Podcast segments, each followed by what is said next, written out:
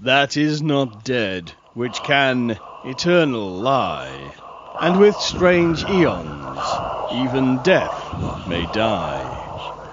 Welcome to the All Lovecraftian Podcast at ArkhamInsiders.com. Hallo, hier ist Nils. Wie zuletzt schon angekündigt, bin ich nochmal auf dem Platz von Axel und Mirko bei den Arkham Insiders auf ArkhamInsiders.com und heute hört ihr die zweite Folge meines Spezials über H.P. Lovecraft in den deutschen Audiomedien. Wie ebenfalls bereits angekündigt, wird es heute um Hörbücher, Schrägstrich Lesungen und Radiofeatures gehen. Zudem habe ich mich ein wenig im Internet umgeschaut und werde ein paar Tipps geben, wo sich im Netzdschungel brauchbare Sachen finden lassen. Bevor wir nun zur Sache selbst kommen, möchte und muss ich einen Nachtrag zu Folge 1 einschieben. Einige Hörer haben mir Kommentare hinterlassen und meine schlimmsten Befürchtungen sind wahr geworden, ich habe etwas übersehen. Entgangen ist mir die Fabula Obscura Reihe von Rubicon Hörspiele.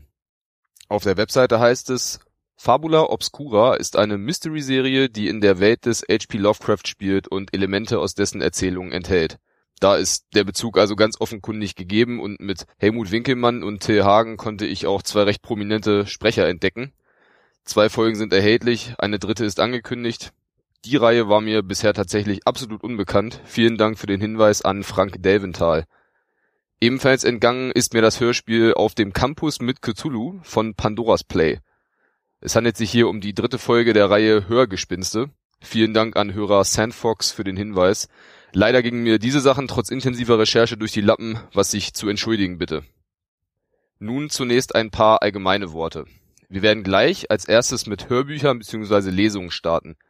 Hörbücher erfreuen sich seit geraumer Zeit einiger Beliebtheit und heute ist es sogar oftmals schon so, dass neben der Print- und der E-Book-Ausgabe auch sofort das entsprechende Hörbuch erhältlich ist. Die Verlage bemühen sich oft, berühmte Persönlichkeiten für ihre Lesungen zu gewinnen, also in der Öffentlichkeit präsente Schauspieler, Moderatoren, Komiker und dergleichen mehr, was teilweise zu kuriosen Besetzungen führt. Auch zu beachten sind Kürzungen. Hörbücher von Bestsellern werden heute als Alternative zum Buch produziert, weil viele Leute diese unterwegs hören, also beispielsweise im Auto oder im Zug. Hörbücher sind aber oftmals kürzer als die Printvorlagen. Gerade bei längeren Büchern wird man in der Regel eine gekürzte Lesung bekommen. Unter Umständen folgt bei großem Erfolg später noch einmal eine ungekürzte Variante. Wer also Wert darauf legt, sollte stets Vorsicht walten lassen. Normalerweise sollte irgendwo im Klappentext ein entsprechender Vermerk zu finden sein. Nach dieser allgemeinen Einführung gehen wir nun in medias res und beginnen, wie schon bei der ersten Folge, mit dem Spitzenreiter. In diesem Falle ist dies eine Art Phantomposition, denn das Label produziert schon recht lange keine Hörbücher mehr. Die erhältlichen Aufnahmen sind allerdings dennoch unangefochten das Beste, was es in diesem Bereich an Lovecraft-Produktionen zu haben ist. Die Rede ist von LPL Records.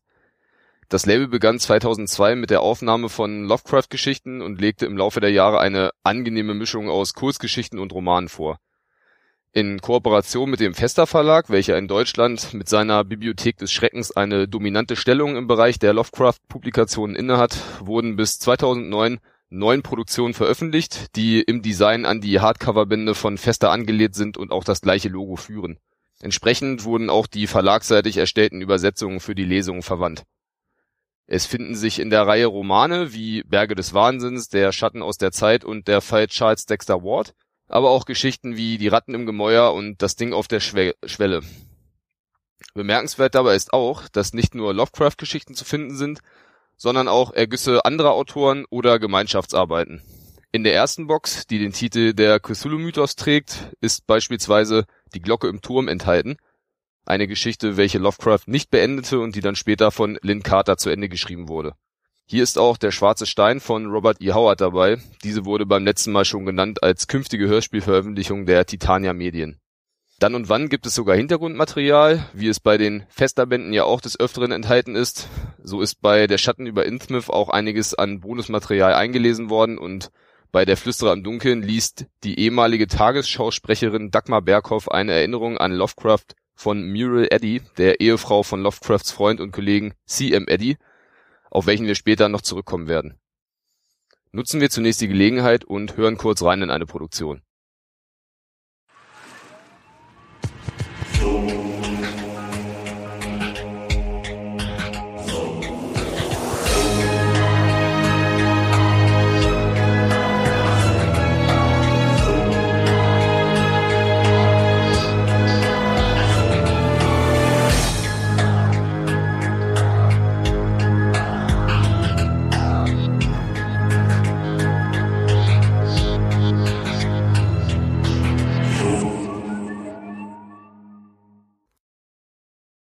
Winter 1927-28 führten Beamte der Regierung der Vereinigten Staaten eine sonderbare und geheime Untersuchung gewisser Zustände in der alten Hafenstadt Innsmouth in Massachusetts durch.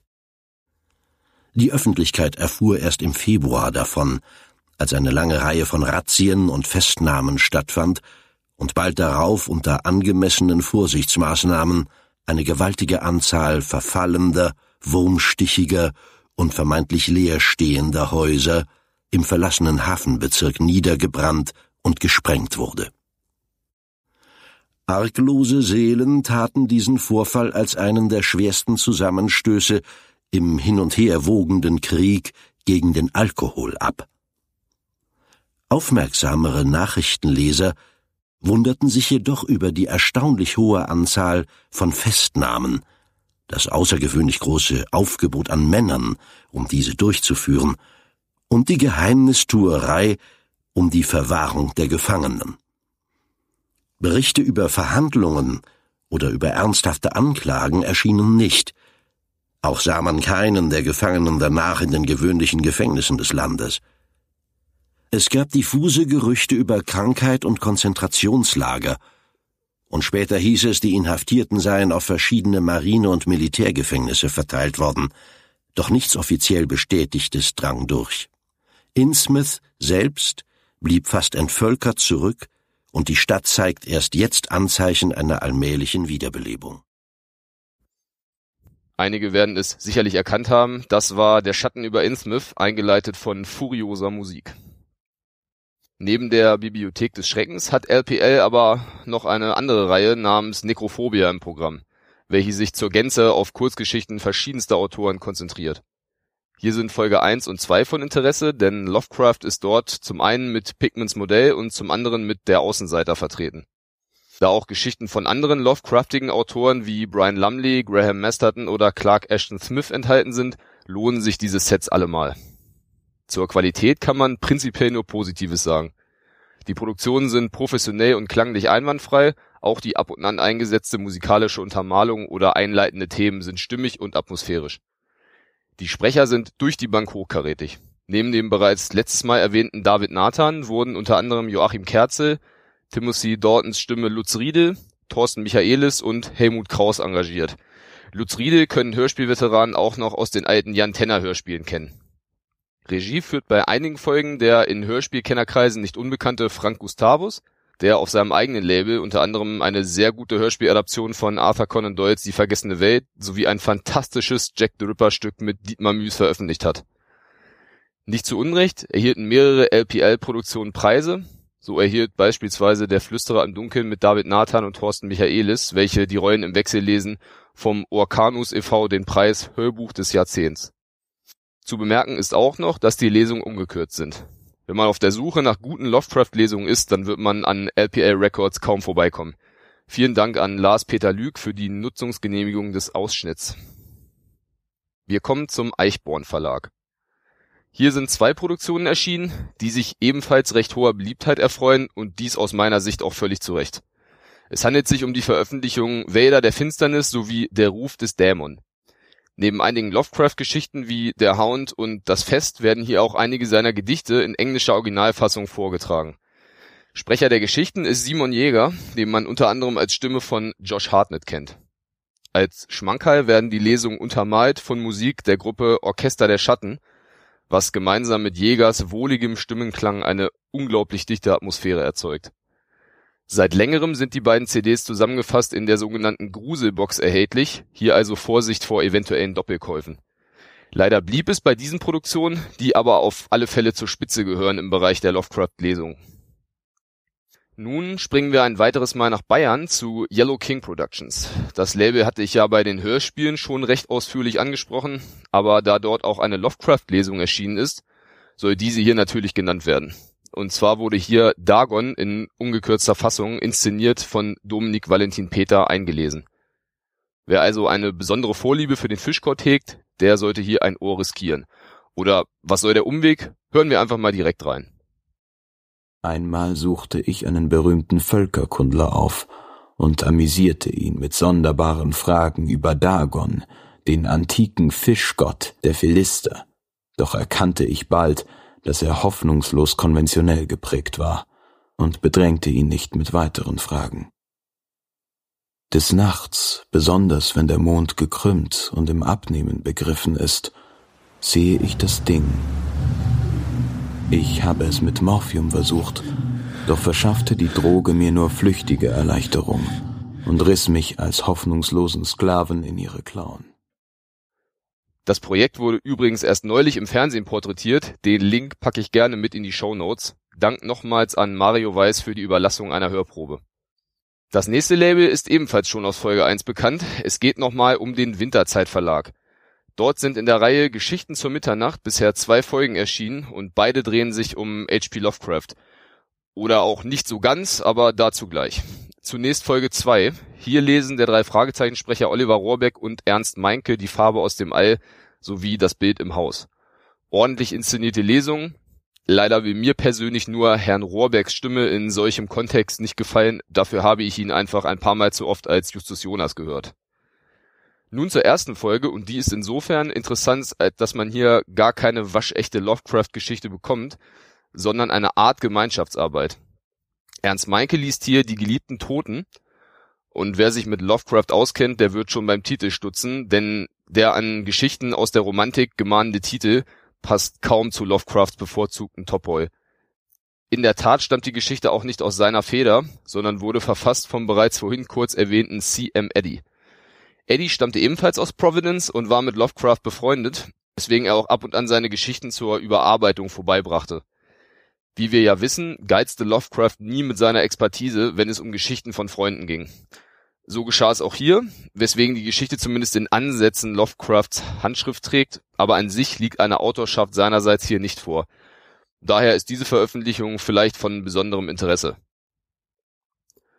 Zu CM Eddy wird es im Übrigen auch von den Arkham Insiders demnächst etwas geben. Als Einführung dazu wären also die geliebten Toten recht dienlich. Aber Achtung, für schwache Nerven ist diese Geschichte definitiv nichts.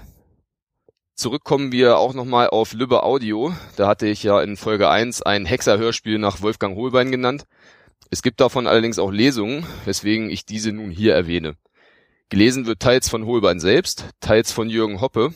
Die Produktionen sind etwa 2004 bis 2006 erschienen. Die gesamte Hexerreihe liegt dort wohl nicht vor, aber doch eine recht ordentliche Folgenanzahl. Damit nähern wir uns langsam dem Ende des kommerziellen Hörbuchangebots. Nicht uninteressant ist noch die Sammlung Wo die schwarzen Flüsse fließen vom Patmos Verlag. Hier ist Lovecraft dabei mit Die Aussage des Randolph Carter, gelesen von Volker Niederfahrenhorst. Daneben sind Stories enthalten von Edgar Allan Poe, M.R. James, Algernon Blackwood und anderen. Eher kurios mutet die Anthologie Die schwarze Tatze 2 unheimliche Katzengeschichten an, welche die gruseligen Vierbeiner in den Fokus stellt. Man kann es bereits ahnen, hier werden die Katzen von Ulfa gelesen. Jeffrey Thomas dürfte Weird Fiction Lesern durchaus ein Begriff sein, wird er doch häufiger verglichen mit Autoren wie Thomas Ligotti, Philip K. Dick oder eben Lovecraft. Bei Meerlausch sind Vertonungen seiner Punktown-Kurzgeschichten erschienen, von denen zumindest eine ganz konkret zum Cthulhu-Mythos heutiger Prägung gezählt wird und zwar ist das Tanz des Ugiutu, enthalten auf Punktown Volume 3. Thomas hat zwar noch mehr zum Mythos beigesteuert, bei Festa ist dazu ein ganzer Band erschienen, vertont wurde davon meines Wissens jedoch bisher nichts weiter. Eine kleine Inkonsistenz meinerseits sei hier noch angemerkt, bei den Mehrlauschproduktionen handelt es sich um inszenierte Lesungen mit verteilten Rollen, was teils hörspielartig anmutet. Ich hätte diese Adaption also auch bei den Hörspielen unterbringen können, denn beispielsweise die in Folge 1 genannten Sherlock Holmes Folgen von Winterzeit sind eigentlich auch inszenierte Lesungen, muten aber zumindest in meinen Ohren eher hörspielartig an. Dies wird aber durchaus auch unterschiedlich bewertet. Das nur als Randnotiz, falls jemand die Punktown-Folgen als Hörspiel eingestuft hatte und sich nun wundert, dass diese hier genannt werden. Bei solchen Mischformen ist eine eindeutige Sortierung nicht immer so leicht. Zu nennen ist hier auch noch Ululation Records. Das Wort bedeutet so viel wie Geheul oder langgezogenes, ausgestoßenes Geräusch. Ein Wort, das der Gründer nach eigenen Angaben aus einer Lovecraft-Story entnahm. Hierbei handelt es sich um den deutschen Schauspieler Thomas Franke, nicht zu verwechseln mit dem gleichnamigen Romanautor. der auch bekannt ist für Designarbeiten für den Surkamp Verlag und das Science-Fiction-Magazin Exodus. Franke hat vor längerer Zeit ein Ein-Mann-Theaterstück nach Motiven von Lovecrafts Pigments Modell geschrieben und auf Ululation hat er neben einem Hörstück zu Edgar Allan Poe auch eine Lesung zu Lovecrafts Der Schatten aus der Zeit vorgelegt. Es scheint sich um eine inszenierte Lesung mit mehreren Sprechern zu handeln, was ich aber nicht abschließend sagen kann, da ich leider der Produktion nicht habhaft werden konnte. Das Label ist offenbar mittlerweile inaktiv und zu kaufen gibt es die Veröffentlichung scheinbar auch nicht mehr. Ich kann also weder über Beschaffenheit noch Qualität Auskunft geben. Erschienen ist der Schatten aus der Zeit wohl im Jahr 2008. Wer an dieser Stelle mehr Informationen hat oder mir gar sagen könnte, wo ich die Lesung noch beziehen könnte, der möge mir bitte dahingehend Auskunft erteilen. Zuletzt komme ich auf eine Produktion der Deutschen Grammophon mit Dirk von Lotzo als Vorleser. Von Lotzo ist bekannt als Sänger der deutschen Indie-Rockband Tokotronic und erscheint Lovecraft zu mögen, denn mit Das böse Buch hat er dem Necronomicon einen Song gewidmet. Hier liest er Pigments Modell und die Musik des Erich Zann. Die Qualität der Lesung ist allerdings weniger gut, denn von Lotzo ist aus meiner Sicht kein allzu guter Leser. Höchstens interessant durch die Musik des Erich Zann, die sonst nirgends enthalten ist, qualitativ aber kein Höhepunkt. Eine kleine Warnung sei zum Abschluss der Lesung noch ausgesprochen, denn vom Hörverlag gibt es eine Veröffentlichung, die Lovecraft verspricht, dies dann aber nicht einhält. Auf dem Cover der CD Akte Mystery Unheimliche Krimi-Geschichten wird mit Lovecraft geworben, es ist aber effektiv keine seiner Stories darauf zu finden. Hier hat man sich wohl geirrt, wer da also einer Sammelleidenschaft unterliegt, kann diese Produktion im Regal stehen lassen. Allerdings sind die Geschichten Mrs. Lennisfree von August Derleth und Der mittlere C vom rechten Fuß von Ambrose Bierce dabei, also auch zwei nicht unbedingt oft zu findende Texte der Weird Fiction. Damit liegt der kommerzielle Bereich hinter uns. Es geht in die virtuellen Weiten des World Wide Web. Wer viel im Netz unterwegs ist, dem wird aufgefallen sein, dass besonders auf einschlägigen Streaming-Portalen eine Schwemme von Selbstversuchen im Bereich der Literaturlesung zu finden ist. Da jeder etwas aufnehmen und hochladen kann, sind der Selbstverwirklichung höchstens rechtliche Grenzen gesetzt. Ich habe mich einmal umgeschaut und ein paar Highlights herausgesucht. Auf YouTube wäre das der Kanal Nerdsnacks. Dort ist zwar auch nicht alles Gold, was glänzt, aber es finden sich teils recht seltene Geschichten wie Nyarlathotep oder Das Verderben, das über Sanat kam. Auch Stories von Robert E. Howard, Ramsey Campbell oder Neil Gaiman sind dort zu hören, so dass sich ein Reinhören schon lohnt, wenn man beispielsweise eine bestimmte Geschichte sucht und diese gerade nicht zur Hand hat. Eine weitere Quelle, diesmal aber im Regelfall mit wirklich guten Sprechern, bildet die Seite vorleser.net. Dort werden Literaturlesungen gratis zum Download bereitgestellt, oftmals gelesen von Theaterschauspielern oder ähnlichen Leuten. Von Lovecraft findet man dort Die Katzen von Uther, leider nicht mehr, aber immerhin. Ansonsten kann man dort bei Autoren wie Poe, Doyle, Jules Verne oder auch vielen deutschen Klassikern wie Heinrich von Kleist, Goethe, Schiller und Friedrich Hölderlin ausführlicher fündig werden. Das Stöbern lohnt sich hier sicherlich. Spannend ist auch die Seite blacksweetstories.com.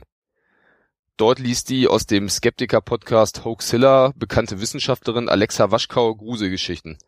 Zum Großteil stammen die Übersetzungen aus dem hannoverschen JMB-Verlag, in welchem Heiko Postma das Kabinett der Phantasten herausgibt. Frau Waschkau liest hier von Lovecraft Cthulhu's Ruf, was schon insofern interessant ist, dass es eben eine Frau liest. Das hat man bei Lovecraft nun nicht allzu oft.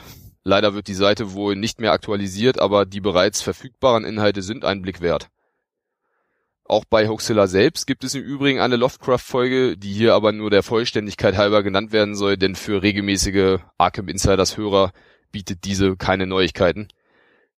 Dennoch ist dies sicherlich als Beleg dafür zu werten, dass Lovecraft auch im wissenschaftlich skeptischen Spektrum zumindest in Ansätzen rezipiert wird. Wo wir gerade bei Podcasts sind, darf natürlich auch Deep Red Radio nicht fehlen. Deep Red Radio ist ein Magazin für Liebhaber des Genre und Independent-Kinos und es finden sich dort zu allerlei Filmarten sehr interessante Beiträge. Mit Lovecraft befasste sich das Magazin aufgrund des letztjährigen Braunschweig International Film Festival. Das Festival findet jährlich statt und 2015 hatte Organisator Clemens Williges dort die erste deutsche Lovecraft-Werkschau unter dem schönen Titel Lovecraft at Midnight auf die Beine gestellt. Es wurden dort viele Kurzfilme gezeigt, unter anderem von Sascha Renninger und der H.P. Lovecraft Historical Society, aber auch Huan Wu war mit einem Dreamlands Trailer vor Ort. Deep Red Radio Mitarbeiter Tobias Kloppisch reiste nach Braunschweig und befragte Kurator Clemens Williges sowie Huan Wu, den Regisseur von Die Farbe und den schon genannten Dreamlands. Es hatte zum Abschluss der Werkschau auch ein Werkstattgespräch stattgefunden, wo Fachleute zusammenkamen, um nochmal über Lovecraft im Film zu diskutieren. Sascha Renninger und Huan Wu waren dabei, aber auch Daniel Neugebauer von der Deutschen Lovecraft Gesellschaft und Axel Weiß von den Arkham Insiders. Ich habe das Gespräch im letzten Herbst live erleben können und kann nur sagen, wer sich für das Medium in Zusammenhang mit Lovecraft begeistern kann, sollte hier reinhören. Tobias hat das Gespräch für Deep Red Radio aufgezeichnet. Insgesamt sind hier also drei sehr reizvolle Beiträge zum Thema zu finden. Damit möchte ich den Internetpart abschließen. Bevor wir zum Radio und somit zum Endspurt übergehen, möchte ich aber noch die Gelegenheit nutzen, um etwas Werbung für ein lokales Projekt zu betreiben. Unter dem Namen Gänsehautmomente touren der hannoversche Radiomoderator Dirk Heinrichs und der Musiker Carsten Sügusch mit inszenierten Lesungen von Gruselgeschichten durch die Lande. Von Lovecraft wird dort der Hound gelesen, daneben kommen Bram Stoker, Edgar Allan Poe und Ambrose Bierce zum Einsatz. Es erfolgt während der Lesung eine starke Untermalung durch Musik, Geräusche und Lichteffekte, was live eine wirklich erlebenswerte Atmosphäre erzeugt. Ich habe das Projekt letztes Jahr in Hannover erleben können die beiden touren aber soweit mir bekannt auch durch Städte wie Magdeburg oder Berlin. Eine Aufzeichnung ist leider nicht erhältlich, aber ich kann diese Veranstaltung nur empfehlen. Auf der Facebook-Seite des Projekts ist dazu mehr zu erfahren. Den Link findet ihr in den Show Notes. Nun also wieder das Radio. Hier geht es nun vornehmlich um sogenannte Features. Dies sind Radiodokumentationen, Manchmal werden sie auch Hörfolge oder Rundfunkbeitrag genannt. Letztlich hat sich aber der aus England kommende Begriff auch in Deutschland durchgesetzt und wird heute eigentlich auf allen Sendern so genutzt. Dass es die deutsche Radiolandschaft mit Lovecraft bisher nicht allzu gut meinte oder ihn zumindest nicht besonders stark wahrgenommen hat, wissen wir bereits aus Folge 1. Auch im Bereich der Features werden einige bittere Pillen zu schlucken sein, doch wir beginnen mit etwas Erfreulichem und gleichzeitig einer Sensation, ja, ich denke, man kann es ruhig so nennen, denn Axel und ich haben in mühevoller Detektivarbeit die wohl erste Erwähnung des Namens H.P. Lovecraft im deutschen Radio ermitteln können. Hören wir uns das einmal gemeinschaftlich an. Dagegen muss sich in jüngster Zeit die Monstrosophie zunehmend mit Erscheinungen beschäftigen, die offensichtlich seit langem der geheimen Forschung entstammen. Eines der wenigen ernstzunehmenden Dokumente über derartige Fälle sind die Aufzeichnungen des Elijah Edward, die uns der bekannte englische Forscher H.P. Lovecraft dankenswerterweise zur Verfügung stellte und die wir Ihnen, meine Damen und Herren, zu Ihrer Beurteilung ohne Kommentar zur Kenntnis bringen wollen. Ich kam 1930 nach Providence, Rhode Island und plante einen nur kurzen Aufenthalt. Aber als ich das Charrière-Haus in der Benefit Street sah, fühlte ich mich sofort von ihm angezogen. Das Charrière-Haus war ganz sicher kein Spukhaus, aber niemand konnte leugnen, dass es eine Aura hatte. Des Bösen, des Grauens, des Unheimlichen. Vor allem jedoch vermittelte es ein überwältigendes Gefühl des Alters. Weit zurück in die Vergangenheit. Das Haus hatte einem Mann namens Charrière gehört, einem französischen Chirurgen, der aus Quebec gekommen war. Er hatte ein zurückgezogenes Leben geführt und war drei Jahre zuvor, 1927, gestorben. In seinem Testament hatte Dr. Charrière eine beträchtliche Summe ausgesetzt, damit das Haus erhalten bliebe, falls Erben auftauchen sollten. Der Doktor hatte recht vage von einem männlichen Nachfolger geschrieben, doch alle Versuche, ihn zu finden, waren fehlgeschlagen. Das Haus war zweistöckig, aber das Obergeschoss war wenig benutzt worden. Das untere Stockwerk hingegen war voller Hinweise auf den Chirurgen, denn eines der Zimmer hatte ihm offensichtlich als eine Art Laboratorium gedient und das danebenliegende als Arbeitszimmer. Beide machten den Eindruck, erst vor kurzem und mitten in einer Forschungsarbeit verlassen worden zu sein, und ich muss gestehen, dass ich von dem ungewöhnlichen Gegenstand dieser Forschungsarbeit gefesselt war. Denn ich fand seltsame, fast schon kabbalistische Zeichnungen, die verschiedene Arten von Sauriern darstellten und eine kleinere Anzahl Skizzen spekulativer Natur von den Vorfahren dieser Reptilien. Doch selbst dieser faszinierende Einblick in den seltsamen Zweig der Forschung des Chirurgen hätte mich kaum veranlasst, seine Angelegenheiten tiefer zu untersuchen, wenn es nicht das Rätsel um die Altertümlichkeit des Hauses gegeben hätte. Wir hörten soeben eine Produktion des Südwestfunks aus dem Jahre 1970. Es handelt sich um eine Sendung namens Schlemmer um Mitternacht, eine Soiree des Fantastischen. Aufhänger der Sendung ist das Thema Vampire und Monster. Das Wort Schlemmer im Titel bezieht sich hier wohl auf die um Mitternacht speisenden Wesenheiten. Es werden dazu immer wieder Textfragmente gelesen. Dabei sind unter anderem Bram Stoker, E.F. Benson und Robert Bloch. Die Produktion ist in vielerlei Hinsicht ein Kuriosum. Zunächst zur Struktur. Die Sendung ist aufgemacht als Forschungsbericht. Die verlesenen Texte werden entsprechend als Fate-Studien beworben und die Autoren in den Stand von Wissenschaftlern und Forschern erhoben. Wie wir gehört haben, wird auch Lovecraft als der bekannte englische Forscher gepriesen. Nun, die Verortung als englischer Akademiker hätte ihm sicherlich gefallen. Insgesamt soll also Authentizität suggeriert werden, allerdings werden die Lesungen immer wieder von langen musikalischen Passagen unterbrochen in Form von Progressive Rock, Klassik oder Jazz, was diesen Eindruck nicht unbedingt untermauert. Aus heutiger Sicht wirkt die Inszenierung doch eher albern. Dann eine zweite Sache, die wirklich äußerst bemerkenswert ist. Bei dem verlesenen Lovecraft-Text handelt es sich gar nicht um einen solchen. Gelesen wird eine Passage aus Der Nachkomme von August Derleth im Original The Survivor.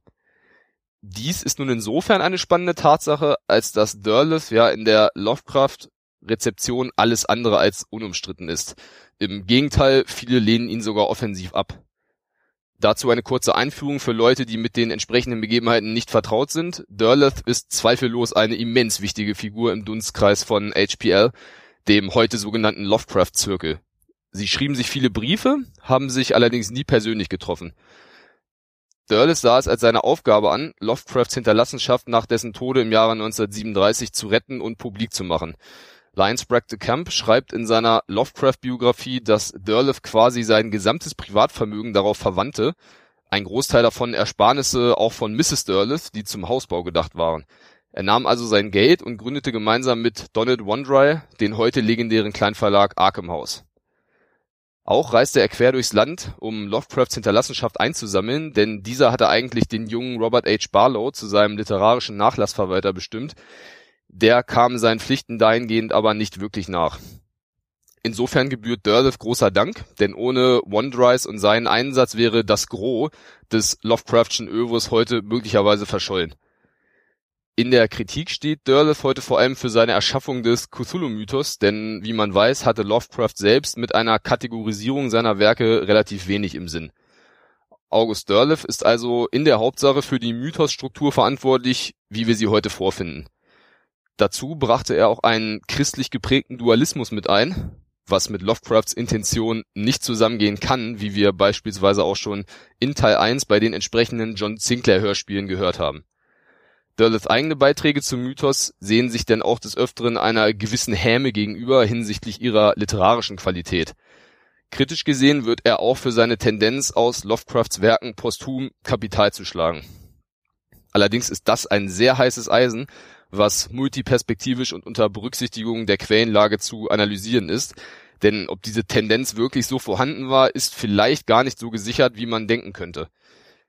Das als kleiner Exkurs zu Derleth, dem die Arkham Insiders mit absoluter Sicherheit auch noch entsprechende Folgen widmen werden.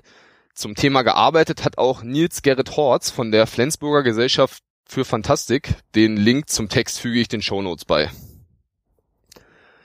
Vor dem Hintergrund ist es also schon irgendwo eine Ironie, dass die erste Erwähnung Lovecrafts im deutschen Radio mit einer Derleth-Verwechslung einhergeht. Derleth erstellte die Geschichte aber basierend auf Notizen Lovecrafts, insofern bleibt der Bezug gewahrt. Aber auch das ist kein einfaches Thema und ich verweise hierzu nochmals gern auf die schon genannte Arbeit aus Flensburg. Woher der SWF diese Geschichte hat, ist unklar. Zuerst auf Deutsch erschien sie meines Wissens nach im Jahre 1987 im Surkamp-Band Die dunkle Bruderschaft, herausgegeben von Franz Rottensteiner. Möglich wäre eine Verwertung vor 1970 in einem Heine-Taschenbuch oder einem Magazin. Sicher ermitteln konnte ich dies allerdings nicht. Falls jemand dazu Hinweise haben sollte, bitte ich um Mitteilung. Dank gilt an dieser Stelle dem SWR, der uns genehmigte, euch einen Ausschnitt zu präsentieren. Wir bleiben in den 70er Jahren mit einem frühen Feature aus Österreich. 1977 sendete der ORF die Produktion Der kosmische Horror, die unheimliche Welt des Howard Phillips Lovecraft. Man kann diese auf mediathek.at anhören. Den Link findet ihr natürlich in den Show Notes, deswegen will ich hierzu gar nicht allzu viel verraten. Der literarische Aspekt steht im Mittelpunkt und weniger die Lebensdaten. Und zum Ende hin wird es gar etwas katholisch, denn Lovecraft lesen verführt zum Atheismus, so dachte man wohl zumindest im Österreich der späten 70er Jahre.